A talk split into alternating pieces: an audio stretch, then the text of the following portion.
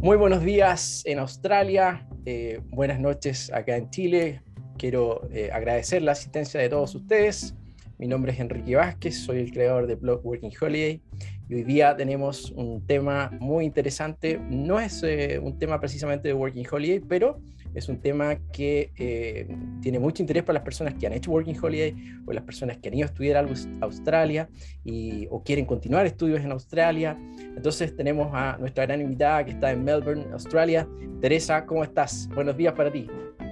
Hola, sí, buenos días aquí en Melbourne, Australia, para todas las personas que están conectadas desde América Latina, Chile particularmente, me imagino. Em, hay un día precioso, así que esperamos hoy día entregarles toda la información que sea de utilidad a todas las personas que piensan venir a Australia, ya sea con visa Working Holiday, estudiante o cualquier otra, y quieran después mirar algún proceso de homologación.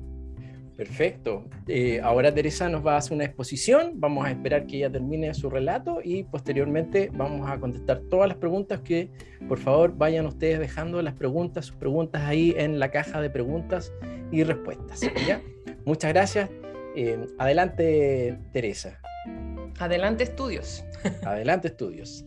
Sí, bueno, la idea de esta charla, como les contaba recién, es justamente entregarles información y obviamente quiero hacer un disclaimer porque esta información que yo estoy proporcionando es netamente información general e informativa, no tiene por ningún, por ningún objetivo, eh, es, no es un consejo migratorio ni tampoco un consejo legal.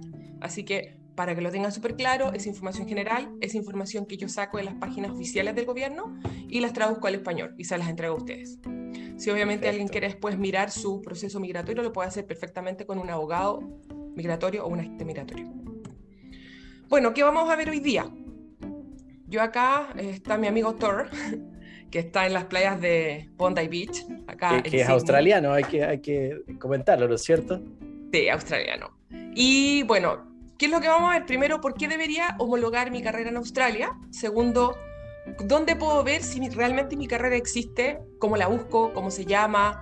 Eh, porque acá muchas carreras tienen nombres muy distintos a lo que son en Chile, pero en Chile y en América Latina estamos acostumbrados al Spanglish y, a tener muchos cargos también en inglés que no les va a ser tan complicado encontrar. Eh, ¿Cómo puedo saber cuál es la institución que homologa o, que, o como tal mi ocupación? Porque también a veces no es la carrera como tal, sino que también es la ocupación. ¿Dónde la puedo ir a ver? Vamos a mostrar también un listado, no vamos a poder ir en detalle porque son muchas las carreras, pero vamos a hablar de las más demandadas y las que hoy día tienen acceso a residencia permanente, ya sea con una sponsorship o pueden aplicar directamente con una visa federal o una visa regional. Y por último, vamos a abrir una sesión de preguntas y respuestas. Obviamente yo voy a tratar de responder las preguntas eh, que están dentro de mi conocimiento, las que no, yo voy a reconocer que no las sé, pero les puedo decir dónde las podemos buscar. ¿Ok? Excelente, Teresa. Entonces, primero, bueno, ¿quién soy yo? ¿De dónde salí? bueno, yo eh, soy chilena, orgullosamente resido en Australia o como dicen acá, Australia. Y eh, soy una persona súper sociable, soy extremadamente curiosa, me gusta investigar todo, me encanta saberlo todo y siempre estoy en constante aprendizaje.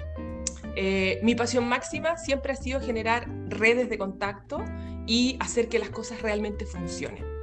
Eh, hice algo, siempre lo digo, hice algo poco común a mis 39 años, tengo 43. Y chicos, la vida no se acaba a los 30. No porque no tengan acceso a la Working Holiday en Australia, la vida se acaba. La vida recién está empezando para ustedes, recién. Entonces, yo me vine a los 39, me vine a hacer una visa estudiante. Obviamente no podía, por las zonas lógicas, acceder a una visa Working Holiday. Y bueno, empecé a estudiar inglés, me perfeccioné y bueno, después me quedé acá. Después les cuento mi historia. Eh, de formación soy ingeniera en administración de empresas y también estudié ingeniería comercial. Tengo un diplomado en emprendimiento que hice en la, en la Academia Insight, acá en Australia. Y bueno, también tengo una certificación internacional en coaching y fundé hace dos años atrás una empresa que se llama AlphaYob Australia, que es la que hoy día permite que hagamos esta charla. Eh, tengo dos socios, dos australianos, y lo que hacemos en esta compañía es tomar talento latino y posicionarlo en cargos específicos muy de nicho. Nosotros hoy día estamos muy focalizados en los ingenieros, porque obviamente es el ramo que yo domino y es lo que es mi nicho, en lo que me desarrollé. También me han pedido otras ocupaciones que he ido buscando y a través de las redes de contacto, por eso les digo que las redes son súper, súper importantes. Yo no necesito hacer un, un, job posting en LinkedIn porque yo empiezo a llamar a la gente o le pregunto a alguna amiga y me empiezan a mandar los currículum y los posicionamos en trabajos calificados. Cuando digo trabajos calificados, incluso pueden ser con camino a residencia con un sponsorship. Entonces, ¿por qué homologar mi carrera en Australia? Bueno, para que ustedes sepan, Australia es un país bastante joven, tiene, eh, no me recuerdo exactamente, después se los digo, pero casi igual que Chile, no más de 200 años. Entonces, el proceso migratorio en Australia empezó muy fuerte en los años 70, 80 y el 2000. Eh, para que se hagan una idea con respecto a cuántos eh, cuántos estudiantes eh, de América Latina vienen a Australia. En promedio son 3.000 chilenos, 20.000 colombianos, 40.000 brasileños. O sea, la proporción de Chile acá es bastante poquita. Eh, Working Holiday son 3.400 cupos. Entiendo, Enrique, corrígeme por favor, que no siempre todos los cupos...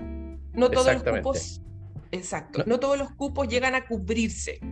Y bueno, tiene que ver un poco porque a lo mejor no todos pueden cumplir los requisitos, pero el trabajo típico que hacen todas las personas que vienen con visa de estudio o con Working Holiday son los típicos trabajos de hospitality, cleaner, labor, eh, cuidado de ancianos, cuidado de niños, y nos cuesta un poquito mirar un poquito más allá.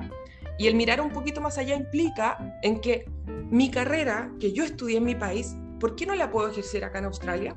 Es algo lo que yo he estado desarrollando y investigando mucho y entrevistando a mucha gente y preguntándole cómo lo logró.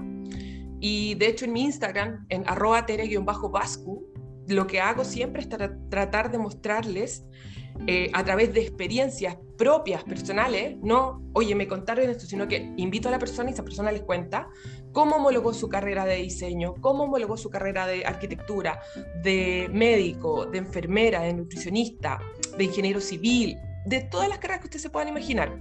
Y lo más importante es saber si tu carrera que obviamente si te gusta y la quieres ejercer acá en Australia, mirar si esa carrera está en demanda en Australia y si además estás pensando en un proceso migratorio, ¿por qué no aplicar una visa de residencia? Entonces yo les voy a mostrar cómo hacerlo. Bueno, primero, ¿por qué homologar? Por tres grandes razones. La primera es por un desafío personal, es decir, me voy a sentir sumamente orgulloso que la carrera que estudié por tantos años en mi país, yo hoy día también la puedo ejercer aquí en Australia. El segundo factor tiene que ver con que cómo te diferencias del resto de los profesionales, que tú estás compitiendo con japoneses, con chinos, con indios, con europeos, con gente de todo el mundo. Aquí están las grandes ligas y tú te tienes que diferenciar en algo, aparte de tener un muy buen nivel de inglés. Si tu carrera está homologada, o sea, entras por un tubo a, conseguir una carrera, una, hacer una carrera en ascenso profesional. Y por qué no, vuelvo a decir, también el proceso migratorio para los procesos migratorios, en varias de ellas les van a pedir que homologuen su carrera o que la validen. Dependiendo de la carrera y dependiendo de la industria o de la ocupación, es las distintas tareas que van a tener que hacer para validar su carrera.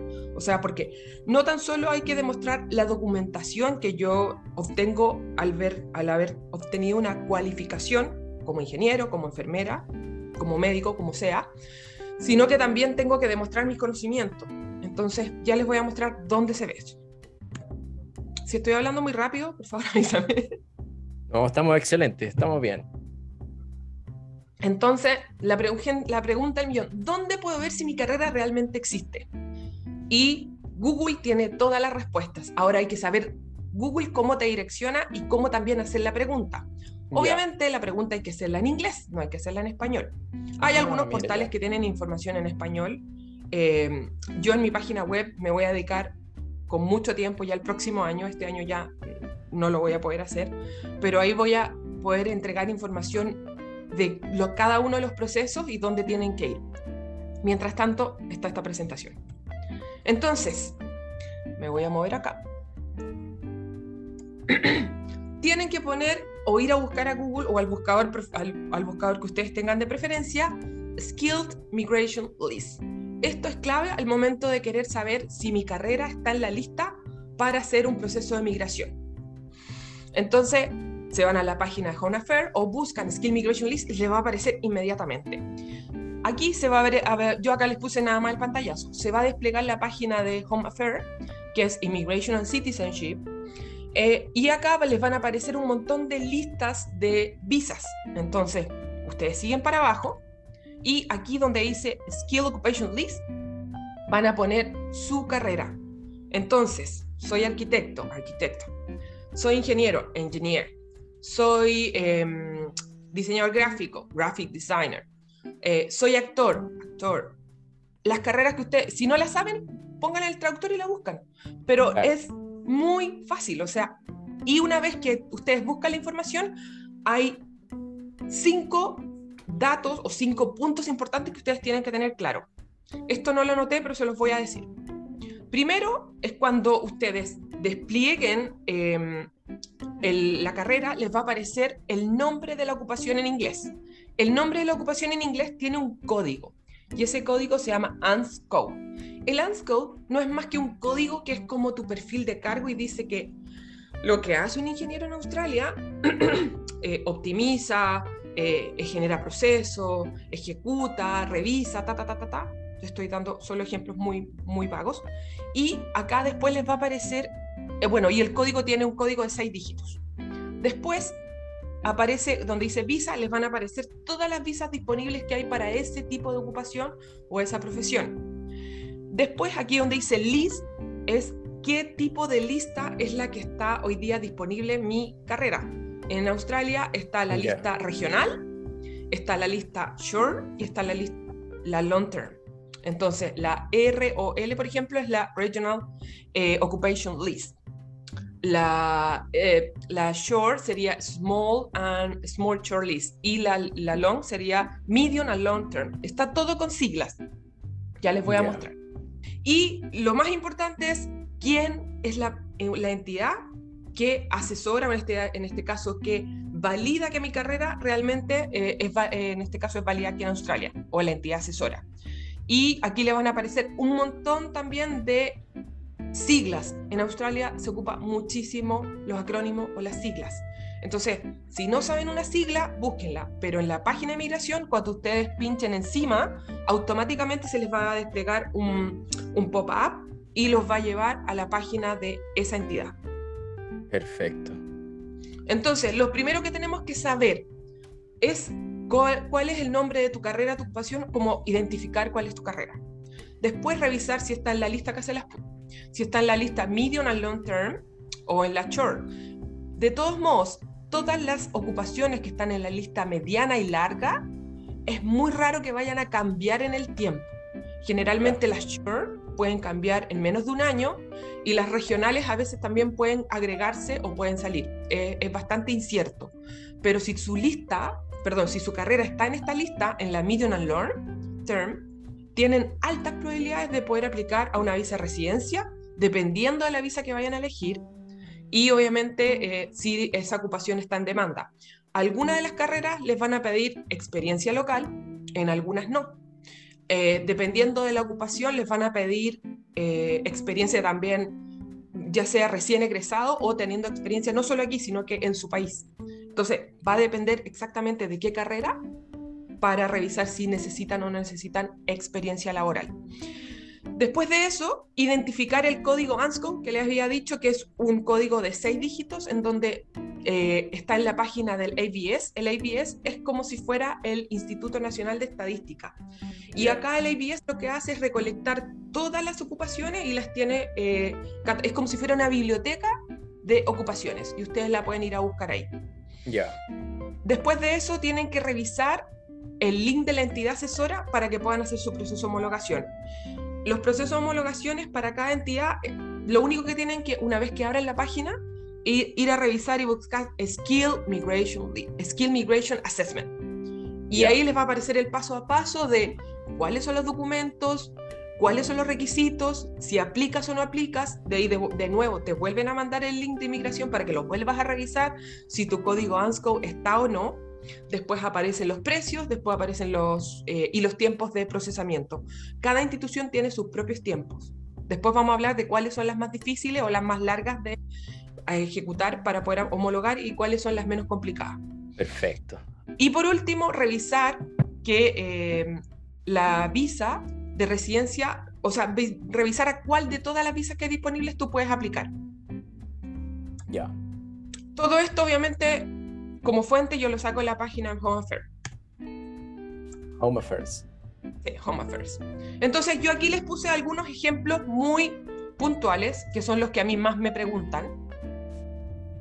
Por ejemplo, eh, para los ingenieros, obviamente se hace a través de Ingenieros Australia, que acá yo les puse el logo, que es Ingenieros Australia.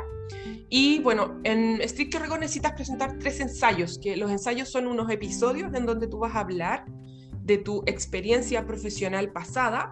Si no tienes experiencia laboral, podrías hablar de tu tesis y podrías hablar de dos trabajos de investigación en los que en la universidad para ti fueron un challenging, cómo aplicaste las materias y cómo lograste resolver esos problemas.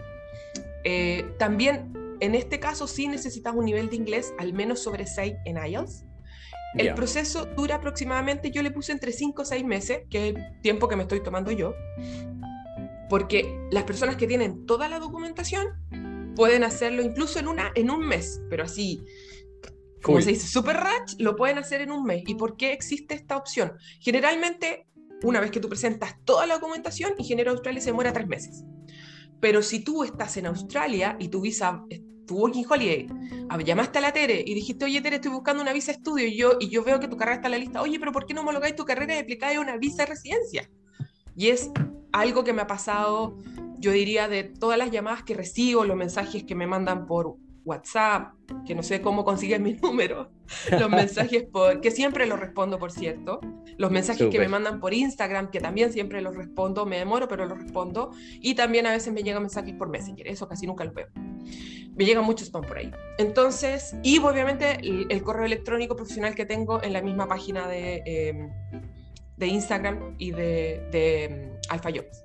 Después al final, perdón, porque también me están preguntando tus cuentas, al final ahí vamos a, comentarlas, probablemente tu último diapo y también la vamos a poner en el chat todas las maneras de cómo contactarte. Sí, obvio, sin ningún problema. Entonces, si ustedes están en Australia, les quiero poner este ejemplo porque ya me pasó. Y estamos esperando que les acepten la, la homologación porque ya tengo listo el sponsor para este chico para que consiga la, la residencia. Entonces, les quedaba menos de dos meses para poder eh, aplicar una visa de estudio. Claro, yo, una amiga me decía, pero Tere, ¿por qué le estás haciendo el proceso para que tengan una visa de residencia y no estudio? Si a ti te pagan las universidades por hacer un máster o por matricularlo en un colegio.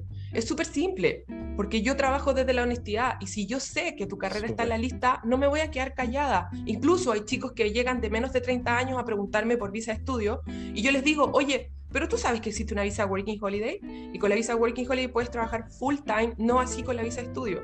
Y me dicen, no, Tere, muchas gracias, gracias por este consejo honesto. La verdad es que he visto 30 agencias, 20 agencias y ninguno me la dijo. Obvio que no te lo van a decir, que el objetivo de, del mundo vocacional es venderte un curso de inglés o un curso vocacional pero muy pocos miran un poquito más allá y tratan de también un poco de preocuparse del bien de la otra persona y de que si hay un potencial súper grande ahí, explótenlo, eh, pregunten, sean curiosos, sean patúos, pregunten. A mí me encanta cuando me preguntan cosas sobre eh, el tema de la homologación, obviamente porque es mi pasión y es lo que hoy día estoy haciendo con, con mayor fuerza. Entonces, volviendo al tema, les quedaban dos meses y hicimos el proceso que se llama Fast Track. En el Fast Track tú tienes que pagar un monto para que te revise la aplicación o sea, mucho más rápido. Y y después tienes la respuesta. La respuesta puede ser, está todo ok. La respuesta puede ser, me faltan documentos. La respuesta puede ser, explícame un poco más este episodio. Y ahí tú tienes que estar preparado porque el tiempo que tú estés haciendo el proceso de homologación no quiere decir que tú te den más tiempo para una visa, sino que tienes que estar con una visa vigente al momento de hacer un proceso de homologación. Entonces, ventaja, para las personas que están fuera de Australia y quieren empezar su proceso de homologación, ¿lo pueden hacer o no online?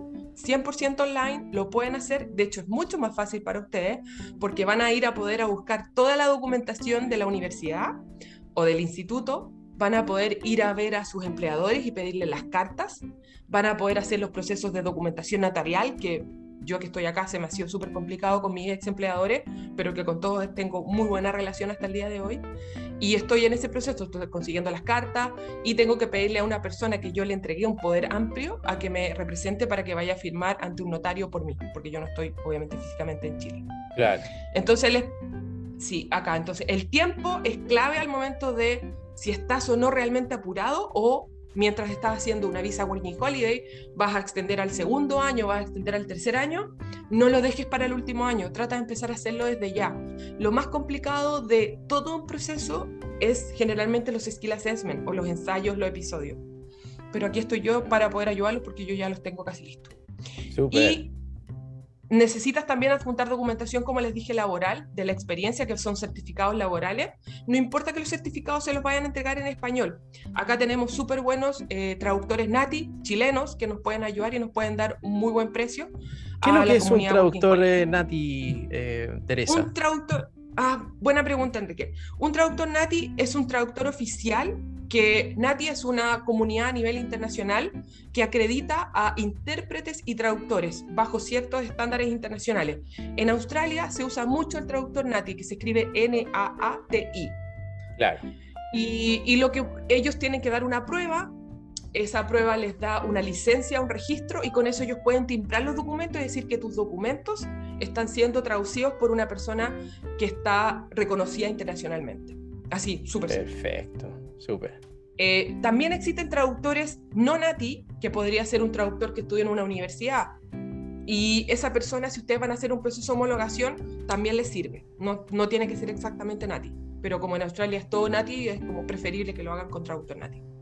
Perfecto. El costo aproximado es de mil dólares entre la documentación, lo que tienen que pagar a Ingeniero Australia, que son aproximadamente 800 dólares, y los otros 200 yo los calculé entre la documentación que hay que traducir. Y obviamente toda la información está en la página de engineersaustralia.org.au. Eh, ¿qué es lo que es Engineers Australia? ¿Es, ¿Es como el colegio de ingenieros? Sí, es como el colegio de ingenieros o el council. Acá generalmente no ocupan la palabra college o colegiado, que sería creo que es charter, eh, sino que ocupan, eh, son o .org o .com.au, siempre son com.au o org.au. Perfecto. Eh, son entidades sin fines de lucro, pero que obviamente sí lucran igual pero dicen que son sin fines de lucro porque obviamente te cobran por los procesos y detrás de ello hay un montón de profesionales. De hecho, si tú llamas a Ingeniero Australia, te atienden increíble, te responden súper bien los correos, yo tengo excelente relación con ellos, a mí me ayudan un montón y me han ayudado a sacar varios eh, procesos que han estado ahí, no estancados, pero oye, ¿me puedes dar una ayuda? Entonces ya hay una relación súper buena con ellos. De hecho, hoy día a las 4 de la tarde tengo un seminario con ellos porque vamos a hablar del colegiado. Excelente de cómo, cómo ser un colegiado, o sea, qué es lo que te piden, porque no es llegar y pagar como en Chile en el colegio de ingeniero, que tú pagas y ya eres colegiado. No, acá tienes que cumplir un montón de reglas. Entonces yo voy a asistir al seminario para después transmitirle a ustedes qué es lo que tienen que hacer. Y eso les da una networking increíble y siempre están publicando también avisos de trabajo y hacen muchos eventos en donde solamente van ingenieros de ciertas industrias. Entonces es una, una oportunidad muy buena para generar redes de contacto. Excelente. Sigo con la siguiente. Eh, para el área de computación, que también harto me preguntan, el área de computación lo tiene la ACS, la ACS es el Australian Computer Social, y acá podemos hablar sobre las distintas profesiones desde el área de ingeniería de software, ingeniería de sistemas, en Chile también existe ingeniería en computación o ingeniería en informática, eh, están los analistas de software, los desarrolladores web, y todos los técnicos del área de informática. También están los de cybersecurity, que es una de las carreras más demandadas en Australia. Eh, mm. acá necesitan demostrar al menos dos años de experiencia si el título es de tu país de origen. Y esta experiencia puede ser durante el tiempo que estuviste incluso cursando tus estudios. La acá les decía, la, homologación es de la ICIER, que es la Sociedad Australiana de Computación, y si te fijas acá también es .org.au. Ya, Y acá eh, tienes dos formas, puedes presentar la documentación o hacer el skill assessment para que reconozcan como tal, no tan solo tu carrera, sino que tu ocupación. Me pasó, por ejemplo, con una chica que ella es ingeniero en control de gestión de la Universidad de Chile. Ya. Eh, si es ingeniero, ella pensaría que lo puede hacer con Ingeniero Australia, pero su ocupación estuvo fuertemente ligada al área de sistemas. Entonces lo tiene que hacer con la ICS. Y la ACS es igual de respetada y es igual de admirada que Ingenieros Australia. No piensen que porque no dice ingeniero es menos, como en Chile que uno pensaría, oh, porque soy técnico y, no soy ingeniero. No, aquí los técnicos incluso llegan a ganar más que los ingenieros. Claro, claro. Después, otra carrera que también siempre me han preguntado harto, que es eh, el, de contadores. Acá existe, está en la lista también de, de carreras más eh, solicitadas se necesitan muchos contadores. Y bueno, lo que les van a pedir son las calificaciones de sus estudios, eh, les van a revisar también las asignaturas y si hay algo que falta, los van a direccionar a la universidad o el instituto para que terminen esos cursos. Eh, aquí sí les va a tocar estudiar porque los tax en cada país son distintos, aunque hay eh, normas internacionales de las IFRS, hay normas internacionales de contabilidad y finanza igual tienen que em, estudiar algunos, algunas materias, algunos ramos. Y eso va a depender de cada institución porque hay universidades y hay institutos que dictan la carrera. Entonces va a depender de eso. Eh, les van a pedir un nivel bastante alto en inglés porque obviamente tienen que interpretar la ley de, las, de los impuestos, que acá eh, los impuestos que se pagan son súper altos, pero da gusto pagarlos porque tú ves que eh, a pesar de que hay en todo el mundo un poquito de corrupción, aquí no se nota tanto y si hay, es sumamente castigada. Entonces, ¿dónde pueden ir a ver el tema de los contadores públicos? Lo pueden ver en el Public Account, lo pueden ver en el CPA o el cpaaustralia.com.au o en el Charter account. Eh, el Charter sería el colegiado. Entonces, lo primero que yo les digo, vayan al CPA y desde ahí direccionen para ver qué es lo que tienen que hacer para, en el caso de contadores. Obviamente si estudian contabilidad acá se les va a hacer mucho menos complicado, pero si quieren ser colegiados del, en este caso del Council o del, o del Colegio de Contadores, eh, lo pueden hacer sin ningún problema. Enfermería, enfermería, yo digo, es la Kardashian de, de las carreras en estos últimos dos años, porque es la carrera que más... Em, solicitudes eh, necesitó o, son los profesionales que más se necesitaron durante la pandemia por, obviamente por el, por el, por la, por el tema sanitario del COVID. Sí. Sí. Y bueno, acá la entidad es la APRA, que sería como el como el colegio, pero aquí están los contadores, perdón, están, están los médicos, las enfermeras, las midwives, que serían las... Eh, ay, las midwives son... Matronas. Las matronas, perdón. Y todos los profesionales del área de educación. Eso sí, en, todo lo que es salud les van a pedir un nivel de inglés súper alto, porque obviamente van a, van a estar tratando con vidas, van a estar tratando con personas no solo australianas, sino que de todas las culturas acá en Australia y tienen que hablar un inglés perfecto. Tiene una eh, consulta, eh, disculpa que te interrumpa, em, esa, esa nota en ese ranking en, en IELTS es el módulo general, módulo académico, ¿cuál es? General, mira, está ahí, puede ser el IELTS el general, y generalmente también les piden un otro examen que se llama OIT. El OIT es mucho más recomendable, esto se lo preguntó a una amiga que homologó su carrera como médico y se demoró aproximadamente un año. Eh, y fue, de acuerdo a, a, todas las carreras que yo he preguntado, la que más cuesta, pero es la que recibe monetariamente el retorno de la inversión más rápido, porque obviamente acá un médico gana muchísimo mejor que en cualquier otra parte del mundo. Exactamente. Sí. Eh, y es mucho mejor que den el OIT, también, les puede, también podrían dar el PTI, pero depende de la carrera. O sea, yo puse enfermería, pero en realidad todas las del área de la salud. Acá puse algunas otras.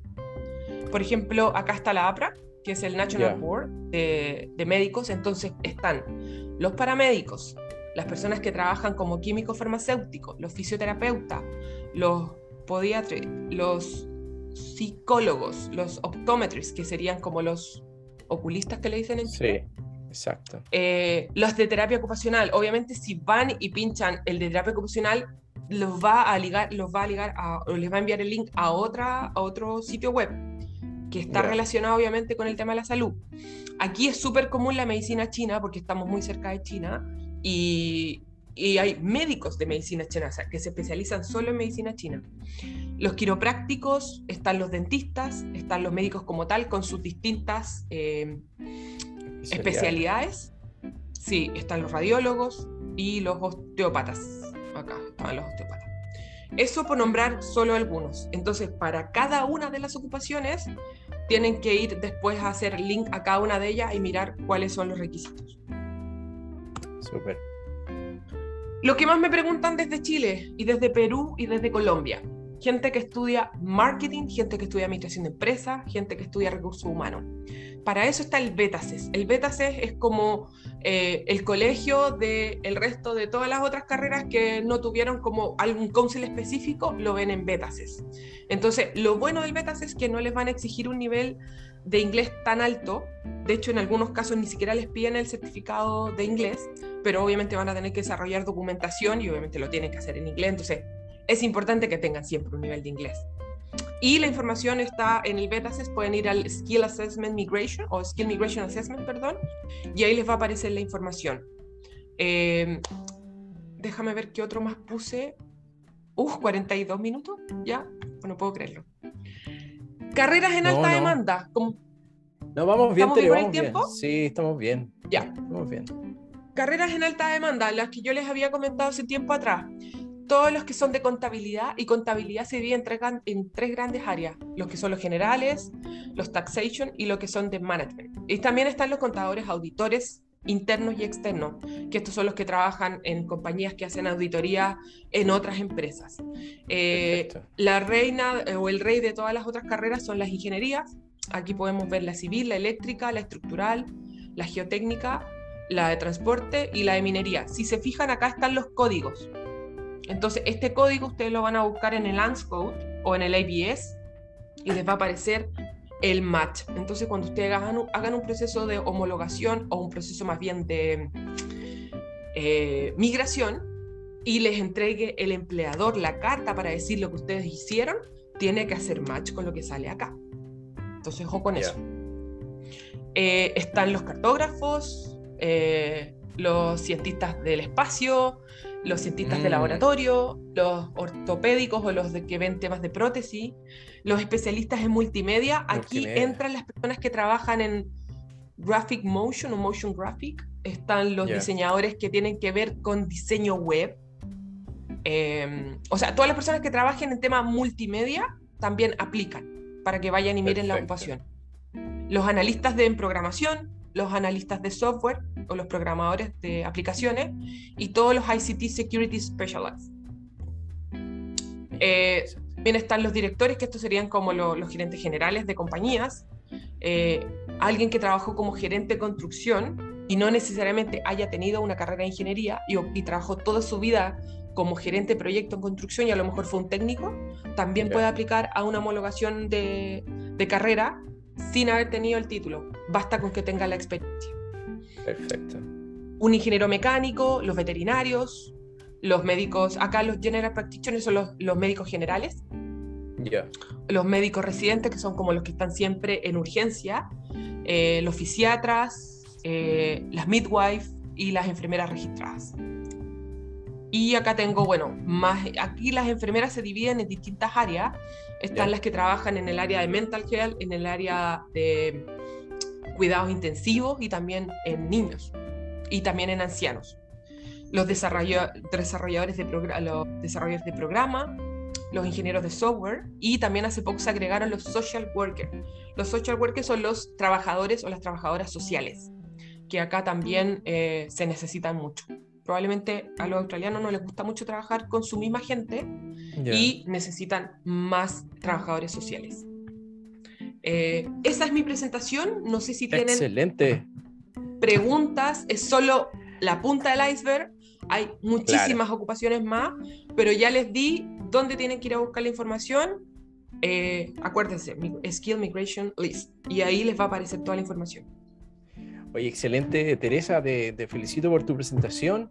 Y bueno, eh, muy interesante eh, estos temas eh, y vamos, vamos respondiendo preguntas. Por favor, em, le pido a los asistentes que aprovechen aquí al máximo este tiempo con Teresa y coloquen, escriban su pregunta en la caja de preguntas y respuestas. Así las podemos ir leyendo de forma ordenada. y ahí en, la pantalla pueden ver la página web de Teresa, por si después le quieren escribir algo directo a ella. Bueno, ¿cuál, es, ¿cuál es la situación fronteriza y sanitaria en Australia? Partamos por eso, por lo general. La situación sanitaria es que hoy día estamos casi por llegar al 80% del proceso de vacunación. Las personas que a lo mejor no saben, pero en Australia nos dividimos en estados y cada estado es como si fuera un país independiente. El estado de Victoria, donde está la ciudad de Melbourne, ya llegó al 80%, por lo tanto ya salimos del confinamiento. Estuvimos 262 días confinados. O en... Claro, o guardados, como decía mi hermana. Estuvieron guardados. Lo que, lo que pasa es que Australia, Nueva Zelanda, entiendo, optaron por otra estrategia, distinta a la que eh, siguieron muchos países, incluyendo Chile, ¿no es cierto? Sí.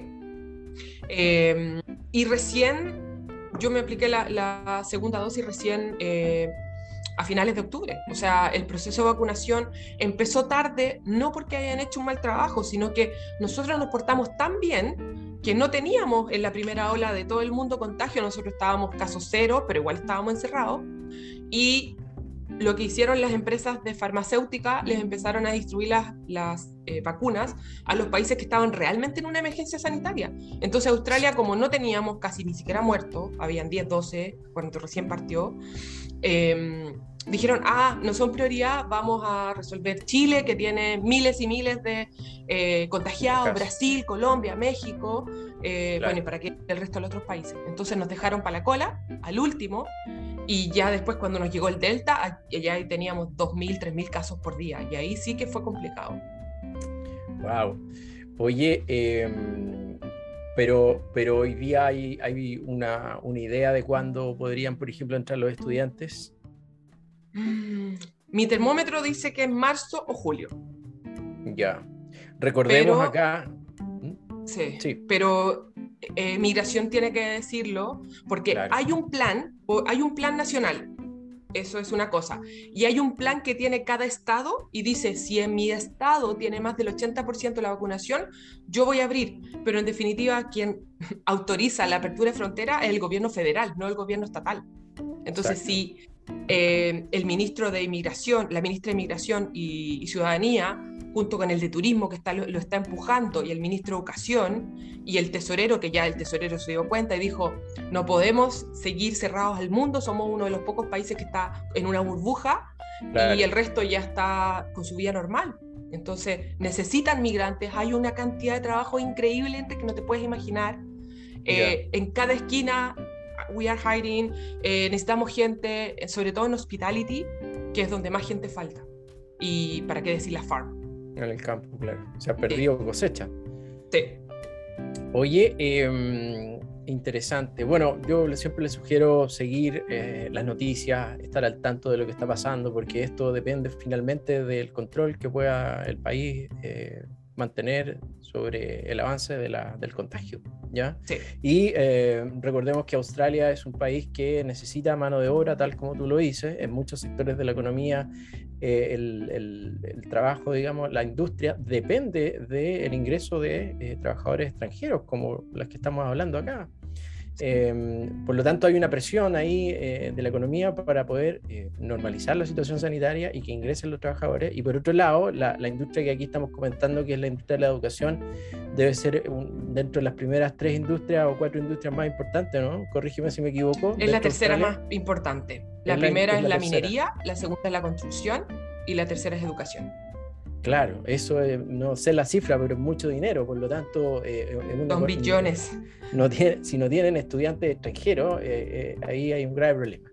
Bueno, una pregunta también global para ir yendo más a, lo particular. esto que tú nos has comentado, ¿hay rangos de edades? ¿Lo puedo hacer si estoy saliendo del colegio, si estoy saliendo de la universidad o ya, no sé, tengo una edad, tengo más experiencia laboral? ¿Cuál es el rango de edad que esto abarca?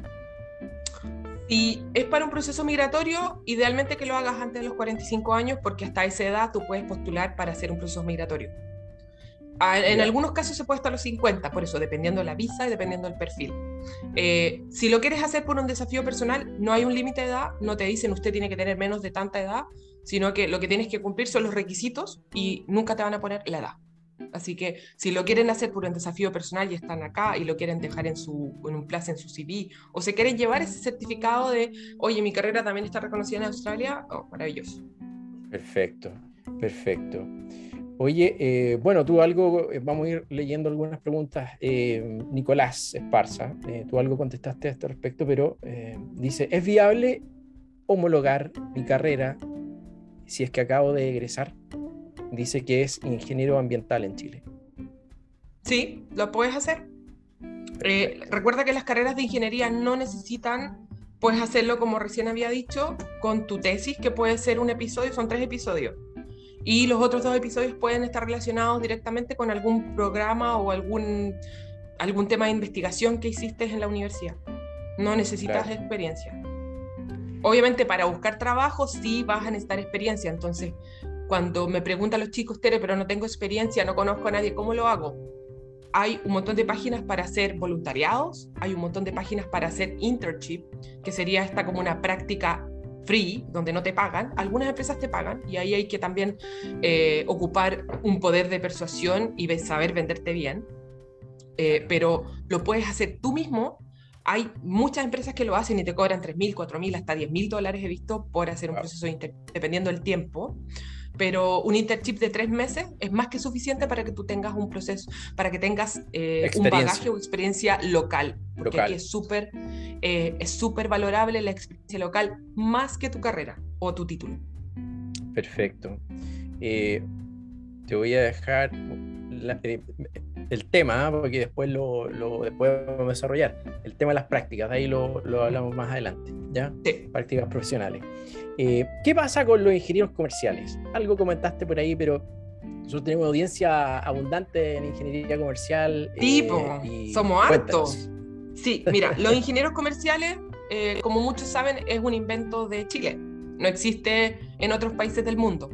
Si lo miramos desde el punto de vista a qué se parece en Australia, se parece a un Bachelor en Commerce o un Bachelor en Business. La diferencia de uno a otro, invito a que la vayan a buscar. Hay distintos sitios web donde yo todavía no tengo eh, esa claridad para decirles es esto, esto, otro. De hecho, lo tengo dentro de mi lista de posts a desarrollar para contarles la diferencia, pero lo pueden buscar ustedes también si quieren. Eh, uno es más especializado y el otro es general. Esa es la diferencia de uno con respecto a otro. Y si se puede o no homologar con Ingeniero Australia, sí se puede pero va a depender si tu ocupación o tu experiencia estuvo altamente relacionada con procesos de ingeniería pura. O sea, me refiero a proceso de ingeniería pura. Eh, trabajaste en un proyecto en donde tuviste que ver, no sé, un proceso de mm, un proceso mecánico, tuviste que ver algún proceso en, en, una construcción, tuviste que ver algún proceso netamente en un tema civil, de minería, pero si eres comercial lo puedes hacer igual. Perfecto. Pero depende de tu experiencia. De tu experiencia, claro. Si tienes experiencia, por ejemplo, no sé, voy a decir cualquier cosa, evaluando proyectos mineros, eh, claro, eh, te vas a hacer. Si trabajaste en un eh, banco, que es, lo, es la mayoría de la gente comercial que me llega, lo, lo podrían hacer con betas.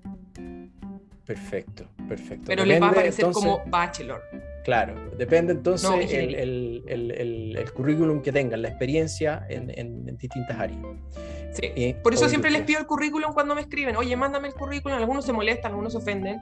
Yo le digo, pero es que es, es la forma más rápida, es la forma más rápida para no llamarte, preguntarte, porque a veces tampoco tengo tiempo. Entonces, hago un scanning súper rápido en 10 segundos si aplica o no aplica, ya le respondo, oye, ¿sabéis que sí, podemos hacerlo? No, no aplica. Claro, no me puedes perder el tiempo. Finalmente un profesional eh, sale de la universidad, pero se termina formar, de formar eh, años después, según los trabajos o la industria que le va tocando, ¿cierto? Sí, y elijan con mucho cuidado, Enrique, y sería un mensaje para los chicos que todavía están estudiando, elijan con mucho cuidado la empresa a la cual van a hacer la práctica, porque donde hagan la práctica eh, va a ser el puntapié inicial de qué es lo que se viene para más adelante, lo que ustedes elijan. No la hagan a la rápida ni a la loca, elijan ustedes el lugar. Busquen, llamen, pregunten, vean si la empresa también está alineada a los valores y a los principios que ustedes quieren eh, promulgar o seguir. Exactamente, sí, eso pasa mucho. La práctica profesional que hacen después los marca para el primer trabajo y el primer trabajo los marca probablemente para el resto de la vida laboral. Bueno, a veces depende de uno, a veces no depende tanto, eh, pero bueno, si están en posición de hacer una elección, traten, siempre eh, la idea es informarse con gente que tiene más experiencia, eh, más años de circo, más, más tragedias también, ¿cierto? Más cicatrices. Oye, y también tenemos fracasos, si los fracasos no son algo malo en la vida, son netamente pura enseñanza. Totalmente, totalmente. Yo, yo creo que mm, al final, no sé, lo, lo que importa siempre es, es no siempre sacarse puro 7, digo yo. yo. yo. creo que es más valioso alguien que se sacó un 3, después sacó un 5 y remontó. Ahí, porque en el fondo estás demostrando que, que te puedes parar ante una tragedia, ante algo, no sé, o lo preparaste mal, aprendiste en el fondo. Oye, ¿qué pasa con la psicología? las personas que tienen em, título de psicólogo, ¿cómo eh, es posible? sí, es posible también. Tengo una amiga que lo está haciendo, lleva harto rato, eh, a ella le va a tocar dar unas pruebas eh, teóricas y también prácticas. Y dependiendo de cómo le vayan esas pruebas, va a tener que estudiar. Y obviamente eh, lo que más le ha costado el inglés. Les piden un inglés 7 en todas las bandas. Exactamente. Para los latinos es súper difícil el, el writing, porque es lo que menos practicamos. El listening yo creo que lo podemos, lo podemos ah, desarrollar fácilmente estando acá y el speaking también, pero el writing que es escribir, es lo más difícil. A mí también me cuesta mucho eh, mejorar la puntuación en writing. Sí, son procesos mentales distintos. Yo creo que lo más, lo más sencillo puede ser el listening, pero ya el speaking es otra cosa y el writing más complicado. Hay, hay que conocer estructuras gramaticales, formas. la base, hay que ir a la base. Claro. Oye, em, y en ese caso la psicología, eh, eh, ¿es importante tener experiencia local o no? es muy difícil tener experiencia local porque... Obviamente. Mm, para poder tener experiencia te van a pedir tu código de registración. Entonces lo que podrías hacer, y es lo que yo le recomiendo a las psicólogas, a las personas que trabajan o que tienen un background como trabajador social, que hagan trabajos comunitarios de voluntarios. Eso los vincula con el mm, medio. Ya, perfecto. Los vincula con el medio y les da contactos para un pivote. Exacto, eh, eh, en el fondo experiencia local en algo que sea tangencialmente eh, parecido. Oye, a ver, veamos acá, ¿qué más nos preguntan? Alguien preguntó algo de kinesiólogo. Contestemos eso. en mi Instagram, hace poquito entrevisté a La Paz, ella es, es kinesióloga, y ahí tienes toda la información de cómo ella lo hizo. Está en uno de mis lives para que lo vayas a ver en arroba tere-bajo. Exactamente. Carolina Vázquez ahí también nos pregunta, creo que ya respondimos lo del ingeniero comercial. Em, ¿qué, pasa con la gente que ha estudiado, por ejemplo, administración hotelera, turismo? Si trabajaron en, en hospitality y tienen la experiencia con documentación, podrían también trabajar en o sea, en realidad para trabajar en hospitality la experiencia es importante, por cierto, porque obviamente eso les da el, les da el chance de, conseguir un trabajo, porque en hospitality siempre los van a poner a prueba.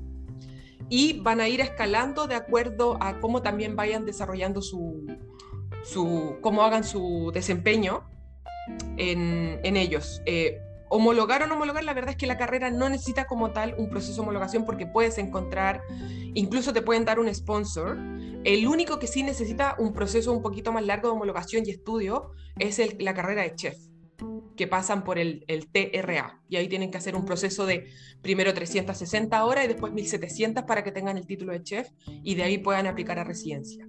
Eh, las personas que estudiaron administración hotelera, tendríamos que mirar en la página del Skill Migration List si está como tal, generalmente están como Hospitality Manager y también pueden aplicar vía betaset a un proceso de homologación. Pero insisto, el proceso de homologación, ¿para qué lo quieren? Si lo quieren para un proceso migratorio, hay que ir directo a la página de migración y mirar cuáles son las visas disponibles y cuáles son los requisitos, porque hay que mirar la edad y otros temas más.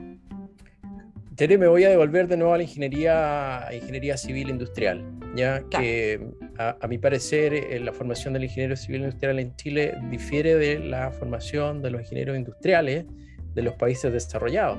Eh, es muy probable que tu, eh, tú llegues a un país desarrollado donde haya industria efectivamente y digas soy ingeniero industrial y pienses que tú eres un ingeniero de, de, proceso, de taller, con casco y eso. Y en Chile eh, son pocos los ingenieros industriales que, trabajan de esa manera. Generalmente van a Generalmente son gerentes. Claro, están trabajando en, labores administrativas, en ventas, en marketing. ¿Cuál es tu experiencia, si que te ha tocado con algún ingeniero industrial, civil industrial chileno al, enfrentarlo al, assessment australiano? Eh, me han tocado, no civiles, sino a secas, ingenieros industriales y ingenieros industriales que han trabajado en banco, ingenieros industriales que han trabajado en empresas de retail, en empresas que han trabajado. Entonces, voy a lo mismo, si han tenido algún proceso puro de ingeniería, pueden hacerlo. Si no, hay que mirar la experiencia va a marcar el camino hacia el futuro. Perfecto, perfecto. Entonces, si tú me preguntas, ¿cualquier carrera que dice ingeniería se puede homologar en ingeniería australia? Sí, pero hay que justificarla muy bien. Claro. O sea, se puede hacer como a la fuerza, sí, te va a costar mucho, pero lo puedes hacer, yo he visto casos. Pero si tu experiencia te va a marcar mucho más, mejor irse por el otro lado y ver que tu experiencia, identificar cuál es la ocupación y de acuerdo a la ocupación, mirar cuál es la entidad para hacer el proceso de homologación si es que quieres un proceso migratorio. Perfecto.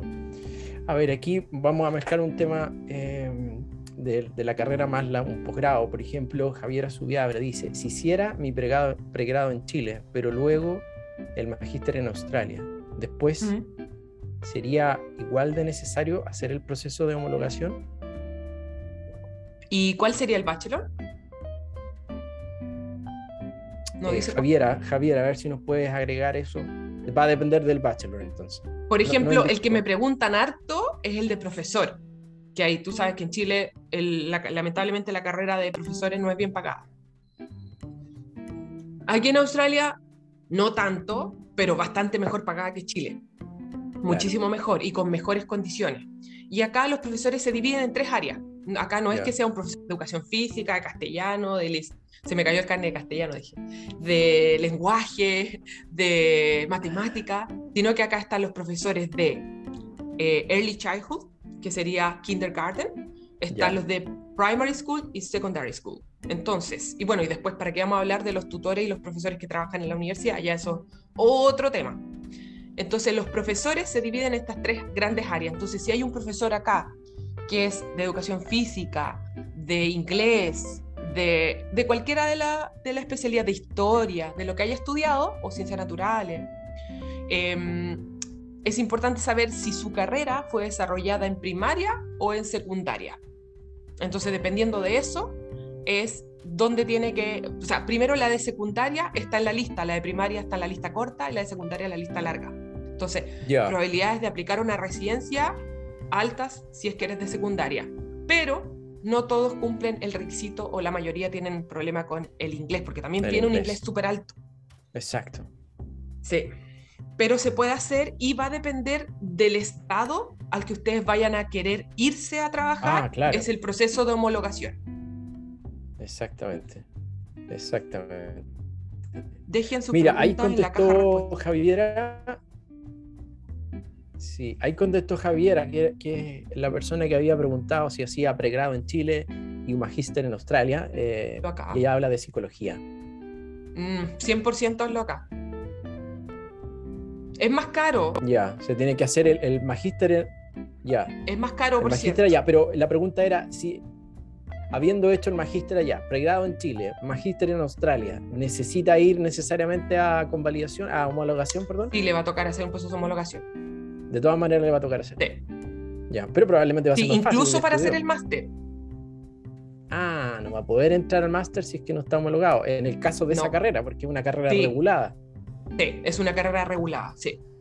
Claro, claro. Mira, eso quizás se puede elaborar un poquito, porque em, a mí también me preguntan en Working Holiday si pueden ir a trabajar, por ejemplo, de, como profesores, o como psicólogos, o como veterinarios, ¿cierto?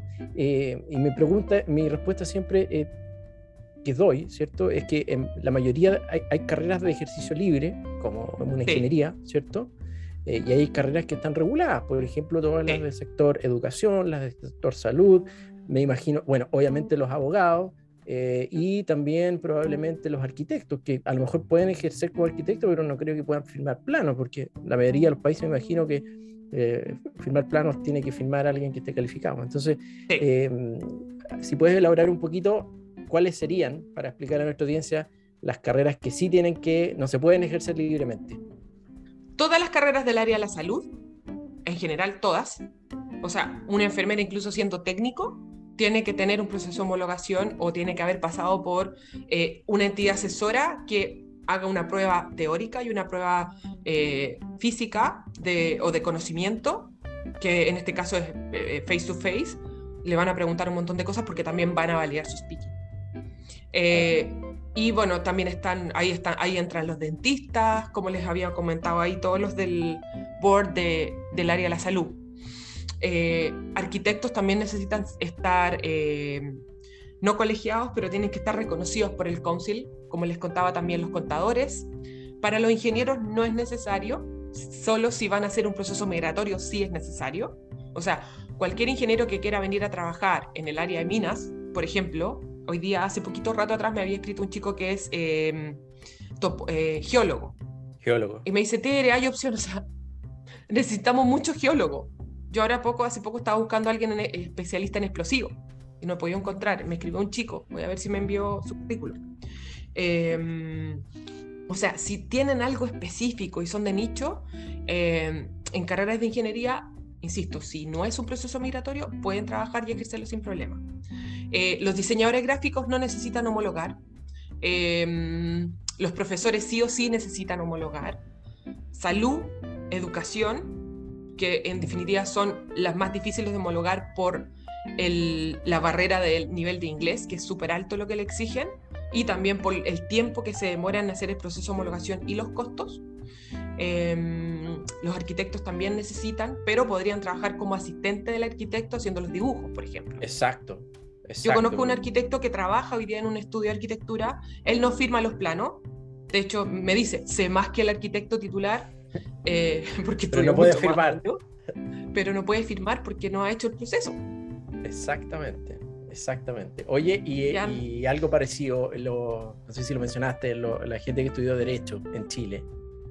Ah, Derecho se puede homologar, pero les toca estudiar de nuevo, casi. Prácticamente. Mira, una amiga que es peruana, ella ya hizo toda la investigación, me pasó toda la información y le toca invertir 40 mil dólares para hacer esos ramos que le faltan y ahí dar la prueba ante la corte y, poder ejercer como abogado.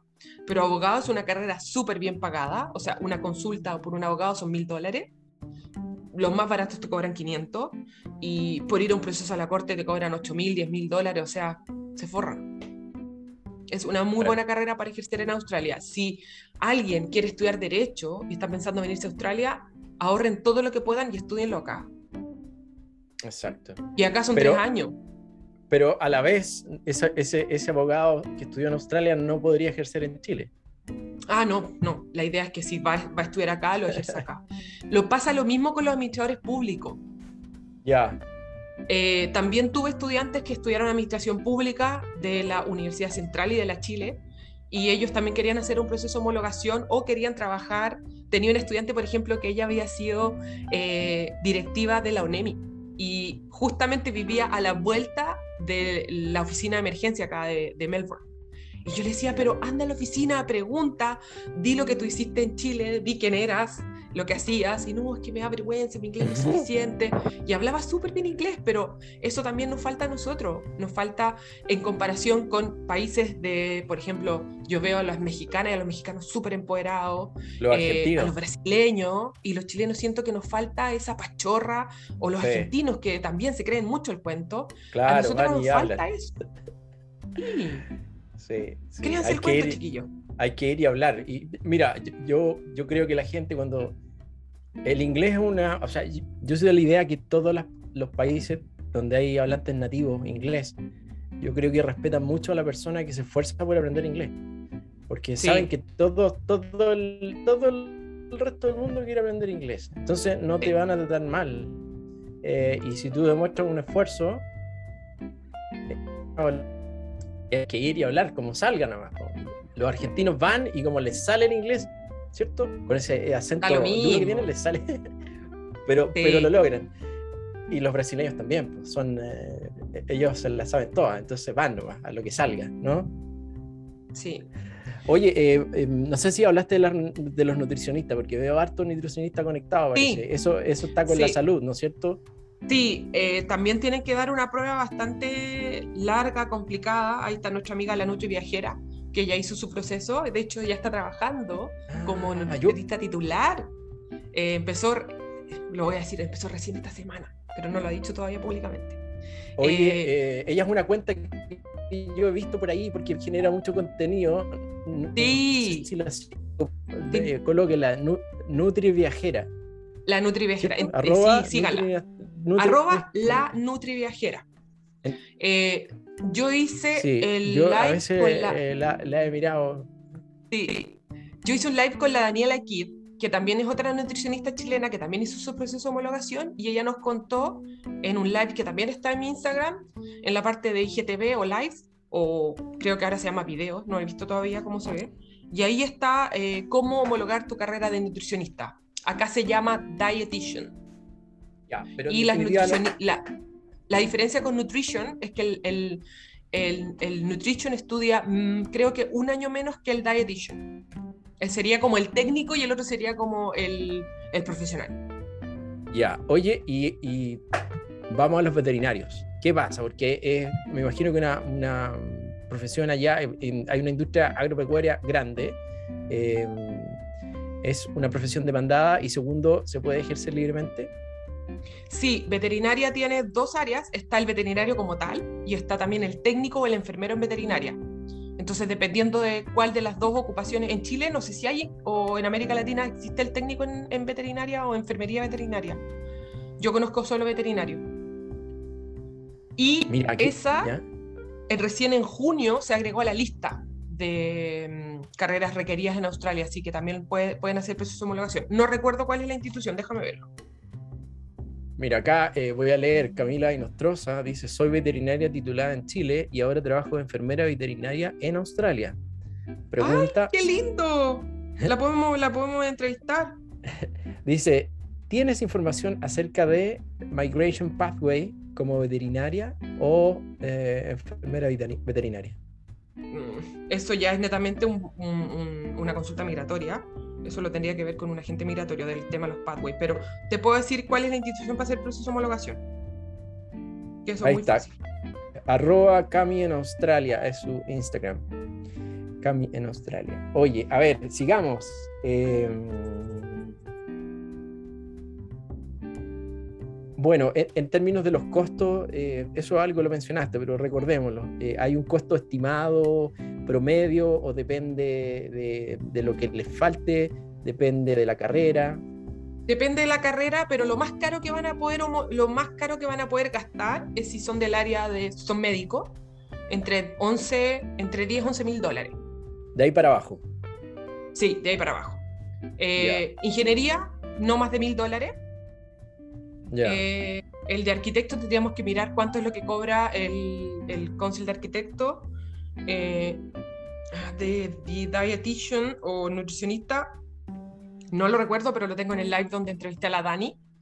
Eh, el de diseño gráfico, que lo vi, lo vi con Sebastián, él me dijo que había gastado en promedio como mil o 1.800 dólares.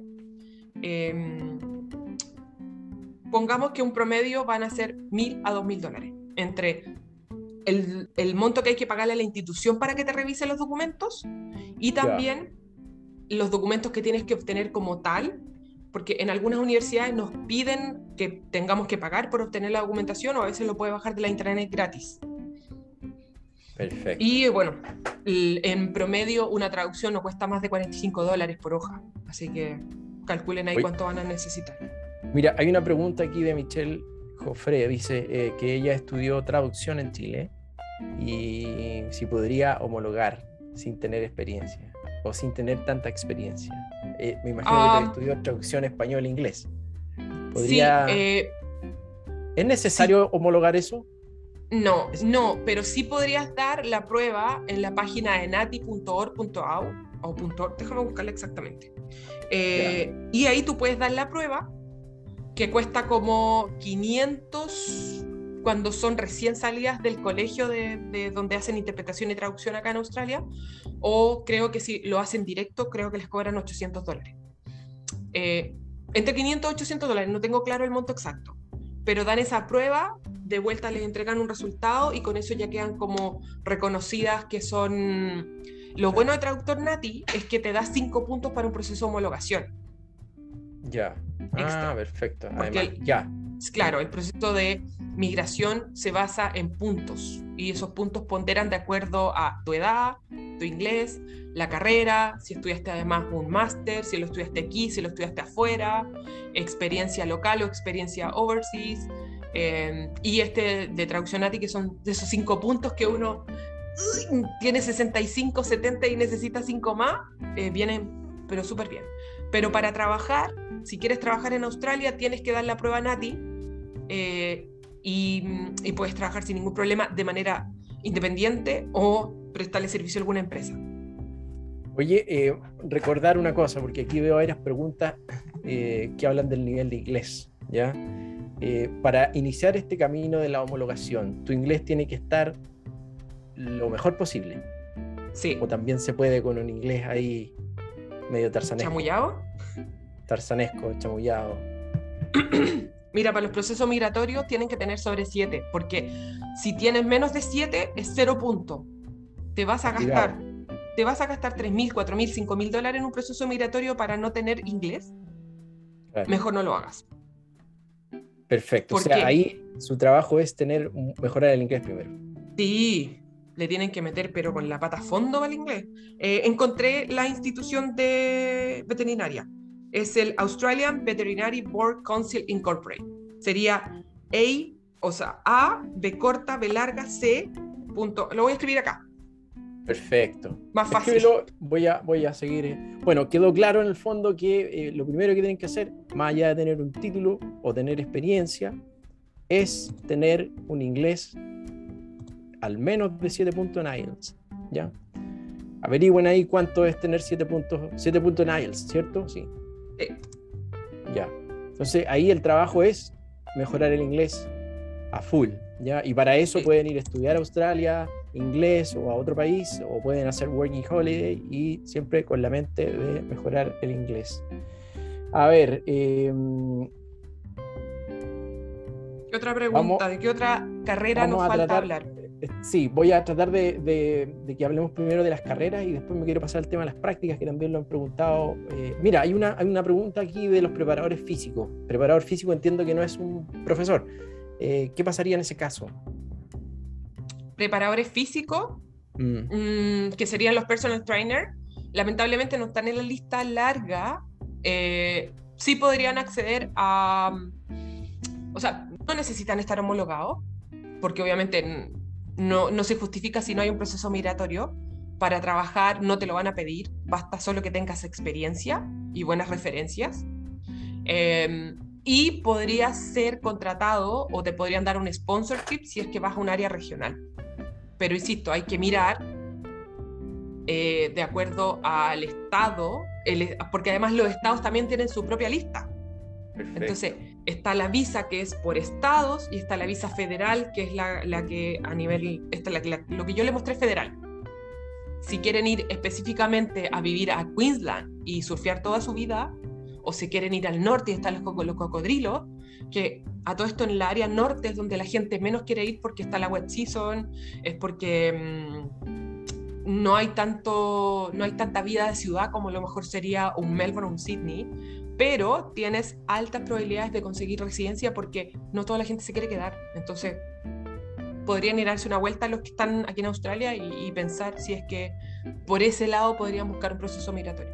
Claro, eh, eh, el estado del norte. ¿Cómo se llama ese estado? North Territory. Northern Territory. Oye, eh, aquí hay una persona que pregunta sobre, dice que es ingeniero en telecomunicaciones, pero según lo que entiendo es de un instituto profesional. Em, no es universitario, da lo mismo. Ya, claro, porque el currículum lo va a avalar probablemente. Sí, para nosotros es un bachelor en, en, telecomunicaciones, o sea, es un bachelor en ingeniería y telecomunicaciones y aplica para ingenieros australianos. Claro, perfecto. Pero es importante saber su experiencia. Exactamente. A ver, ya hablamos de los kinesiólogos, hablamos eh, químico analista. ¿Cómo, ¿Qué tiene que hacer esa persona? ¿Tiene que convalidar? Nunca me ha tocado un químico analista, pero es un químico, me imagino que alguien que estudió ciencia. Claro, debe tener ciencia. Un, eh, ese es un título técnico, yo creo. Eso es chemis, déjame buscarlo.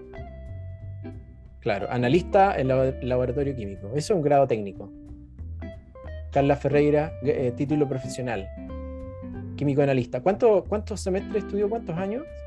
Carla, si nos puede colocar ahí. Cuatro años estudió. Es como una licenciatura. Sí. Eh,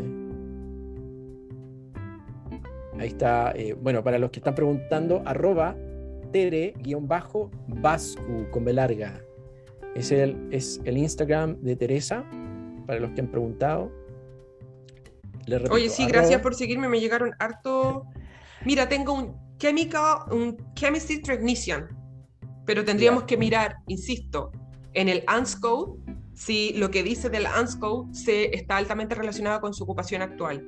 Eh, tiene acceso a la 190, que es la visa que te da el, el directo a la residencia. Está la 489 y la 482, que son visas regionales. Y después están las sponsors, que es la 494 y la 491.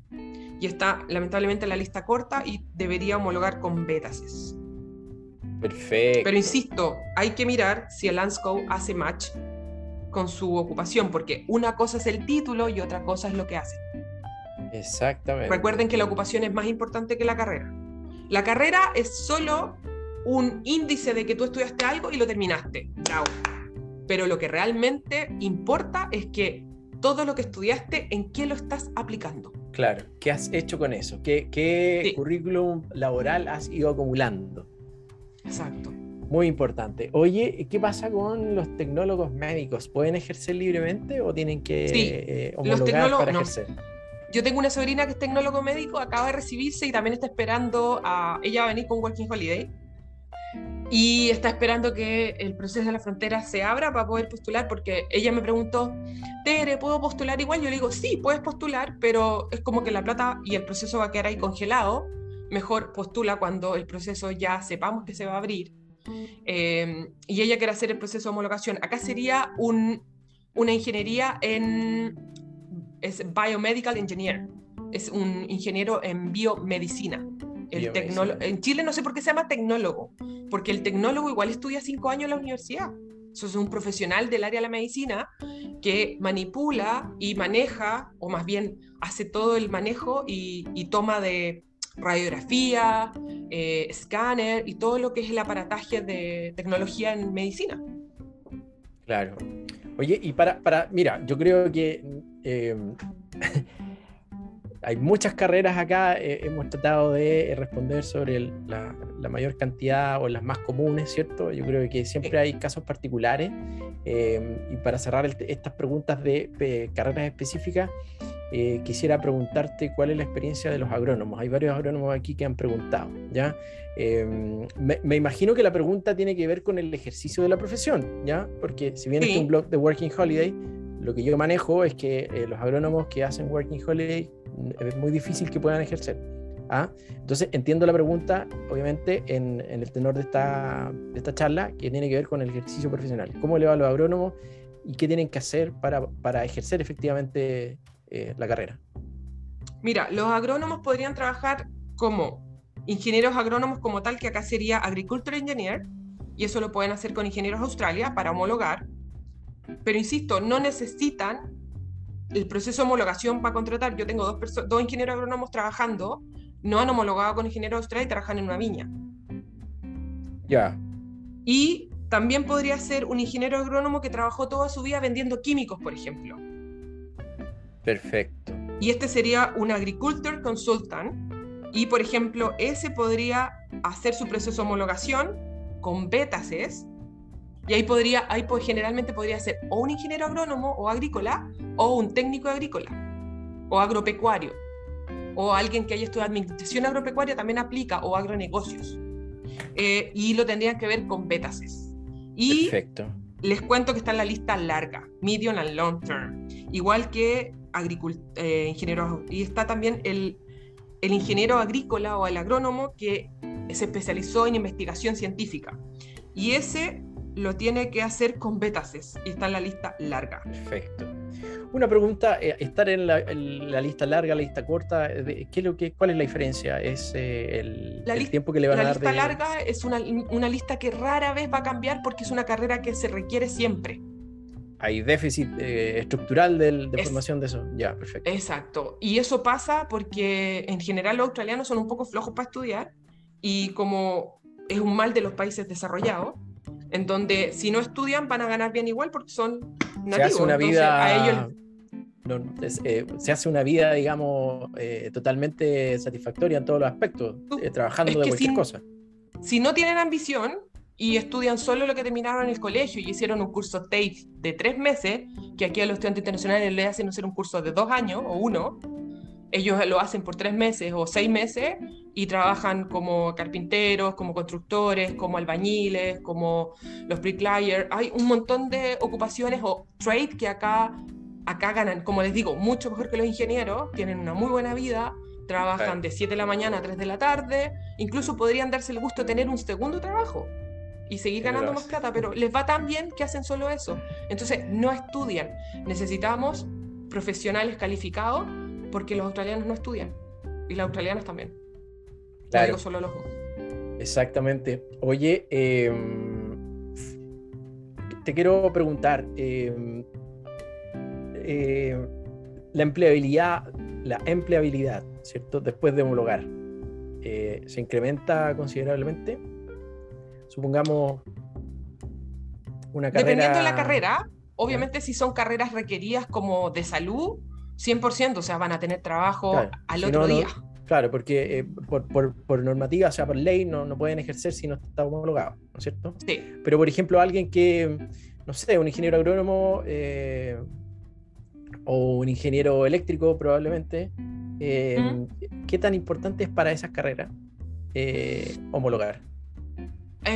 Si ya encontraron un trabajo, están en una compañía, eh, va a depender netamente de la compañía. Generalmente las compañías no le van a pedir un proceso de homologación porque van a mirar su currículum, van a, van a ver que ah, es un ingeniero de la Universidad de Chile, de la Católica o, de cualquier otra universidad, que acá todo esto en Australia, los, los, ingenieros en Chile somos súper bien valorados en todas las áreas, en general todos los profesionales, no solo los ingenieros, eh, porque ellos tienen un estándar y dicen que bueno, los países tienen también un, nivel de, mm, como de calidad. Entonces estamos los chilenos y los mexicanos nivel 1. Entonces también se entiende que ese nivel 1 tiene que ver con un nivel de educación y de calidad, como, cómo se preocupan de eso. Entonces, el solo hecho de decir que son ingenieros de Chile o son profesionales de Chile eh, están mucho mejor calificados. Eh, no quiere decir que obviamente un, alguien de Argentina o Perú no lo vaya a hacer eh, mal, al contrario, va a depender cómo te desempeñes, cómo consigas esa oferta laboral em, y, probar suerte en, intentar, intentar, intentar. No en todos lados les van a pedir que homologuen su carrera. Yo insisto, el proceso de homologación, yo les había dicho al principio, va a ser por un tema personal de un challenging, eh, para un proceso migratorio o porque tú lo quieres tener como un chiche en tu currículum. Eh, pero generalmente de las tres razones por lo que más lo hacen es el proceso migratorio. Perfecto. Y lo demás viene ya por añadidura. Eh, Tere, y ya para ir cerrando esto, ¿qué pasa con las prácticas? Personas, por ejemplo, que quieran ir a, que estudiaron en Chile y quieren hacer una práctica profesional en Australia. ¿Es posible hacer eso? Sí, me imagino, me imagino que la pregunta es para después convalidar esa práctica y, que les sirva para terminar el pregrado en Chile. Exacto. Eh, bueno, todas las universidades tienen un área de eh, internacionalización, en donde también pueden preguntar en su misma universidad eh, con quién tienen convenios. yo hace poco estuve mirando cuatro universidades para justamente hacer los procesos de práctica y hay una visa especial que te da permiso de trabajo un año para venir a Australia si tú saliste de ciertas carreras y de ciertas universidades. Entonces puedes venir a ejercer o hacer tu práctica, te la van a pagar, obviamente acá las empresas te van a pagar, eh, porque vienes con una visa de trabajo o es, llama, es una visa de posgraduado especialmente eh, está hecho para algunos países en específico de América Latina. Entonces con esa visa podrían venir. Yo voy a hacer pronto un post con las universidades y las carreras para que puedan enterarse. si lo quieren hacer, si lo quieren hacer netamente porque, y, si por ejemplo la carrera y la universidad no está en esa lista, es cosa de contactar a la empresa a la cual tú quieres hacer, el, quieres hacer la, la práctica o, o el training si vienes con una visa Working Holiday, bueno, tú sabes que la limitación para todo es que solamente pueden trabajar eh, seis meses con la misma compañía, pero hay una pillería. Todas las compañías tienen holdings y tienen distintos ABN, entonces te pueden contratar después por el otro ABN. Exactamente, exactamente. Oye, eh, bueno, eh, cuéntanos un poquito, en el fondo, hoy día hemos hablado de las homologaciones, pero en, tu, en tu empresa, ¿qué otro tipo de servicios también tú desarrollas o, prestas? El otro servicio que presto es el de las... Eh, yo soy hunting de becas. Lo que hago es buscar la beca que tú necesitas para procesos de... Estoy enfocada netamente en máster y doctorado. Eh, bachelor, la verdad es que es muy poca las universidades que te dan una beca. Y cuando digo beca, en Chile tenemos súper y en América Latina tenemos súper pegado que la beca es 100%. Acá en Australia la beca no es 100%, es un porcentaje del tuition fee, de lo que cuesta el costo del, de la carrera. El arancel. Pero hay becas de 100%. Y, y hoy día, em, por ejemplo, hace poco en octubre cerramos eh, Destination Australia, apliqué cuatro personas. Y esa beca les da 15 mil dólares por año el programa cuesta 20 mil, ponte tú por año, y eh, Destination Australia les, les concedió 15 mil dólares por año. Entonces solo están pagando 5 mil dólares en su 5 mil. Perfecto, perfecto. Y las universidades como tal, en el área de scholarship, aparecen un montón. Yo ya tengo algunas ya listas, pero me ha tocado hacer cambios. Entonces, em, el próximo año espero lanzarlo ya en marzo, lo voy a decir para comprometerme públicamente. Eh, va a estar listo mi ebook sobre el tema de las becas. Lo, lo, bueno de ese libro es que cuando tú compres el libro eh, de manera electrónica, va a tener actualización cada tres o seis meses. Voy a ir a ver cómo lo voy a hacer, si tres meses es suficiente o es mucho trabajo para mí, porque si no lo voy a tener que vender más caro por las horas de trabajo. Pero si hago un future cada seis meses, las personas que compraron eh, el ebook van a tener la actualización en menos de seis meses. Excelente, excelente. Porque las becas vencen, tienen un periodo de, de convocatoria, te dan una respuesta y después dicen quiénes son los que se, las personas que se la adjudicaron o los que se convocaron y después esos cupos quedan a cero y después se vuelven a abrir en cierta época. Claro. Eh, oye, podríamos hablar, yo creo que tres horas más, ha estado muy interesante, yo también he estado muy entretenido aquí leyendo las preguntas, los comentarios, en eh, las preguntas nos cuentan historias, lamentablemente no, podemos leer todas las, preguntas, pero eh, yo los felicito que, tengan el interés de, ir a vivir un tiempo o, migrar, ¿cierto? O aprender idiomas. ¿Ya? gracias a todos los que se conectaron y, Teresa, ¿dónde te podemos ubicar? Eh, tu Instagram, tu sitio web, tu correo, cómo, cómo en mi Instagram seguir siempre, preguntándote Sí, en mi Instagram siempre estoy disponible, estoy tratando de crear la mayor cantidad de contenido. Eh, es arroba tere-vasco. Eh, la página web todavía no está 100% lista, estoy trabajando en ella. Y en, en, el mismo, a mí lo que más me, me, queda fácil para poder responderles rápido, si quieren una evaluación así súper simple, es en el mismo perfil de Instagram hay una parte que dice email o correo. Ustedes pinchan ahí y automáticamente se va a abrir el correo de ustedes y les pido que si quieren una evaluación mía, yo les puedo dar una evaluación de 30 minutos sin costo. Eh, ahora voy a abrir el calendario de noviembre para las citas. Tengo algunas que tengo pendientes del mes pasado, que las voy a citar primero y de ahí abro el calendario para el resto. Y mm, me adjuntan, siempre les pido, adjúntenme el currículum y, y el wish, qué es lo que desean yo me quiero ir para estudiar, yo me quiero ir para emigrar, eh, yo me quiero ir porque, mm, no sé, vi que tú te fuiste a los 39 años y te quedaste allá y hiciste tu nueva vida, dejaste tu trabajo en Chile, que a todo esto tenía un trabajo exquisito en Chile, eh, una cantidad de amistades maravillosas, unos jefes increíbles, y cuando les tuve que decir chao jefe y me quedaba acá, como que no estaba muy contento. Pero dije, expandámonos, abramos la compañía acá. Exacto.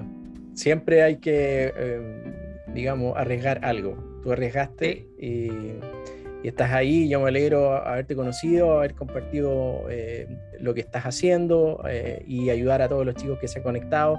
Les agradezco la asistencia. Teresa, muchas gracias por eh, compartirnos tus conocimientos y tu tiempo y gracias por, todo por todo. ¿ah? Oye, el último aviso. El último aviso por favor. Díganos, eh, tengo un, para la gente que a lo mejor no, Australia no es un, un, destino, ¿Un destino. Acabo de hacer un acuerdo con una agencia en Estados Unidos para tramitar la Green Card. Entonces, te van con visa de trabajo, eh, perdón, con, con, trabajo y con la visa de trabajo en mano. Así ah, que pronto voy a estar contándoles esa información y lo bueno es que se van inmediatamente con residencia permanente. Mira, qué interesante. Bueno, mira, ahí en el Instagram, eh, arroba. Te voy a contar la información después. Claro, Tere-Bascu. Teresa, muchas gracias, que estés muy bien, cuídate y nos veremos en una próxima oportunidad. Gracias. Adiós. Gracias a todos por conectarse. Adiós.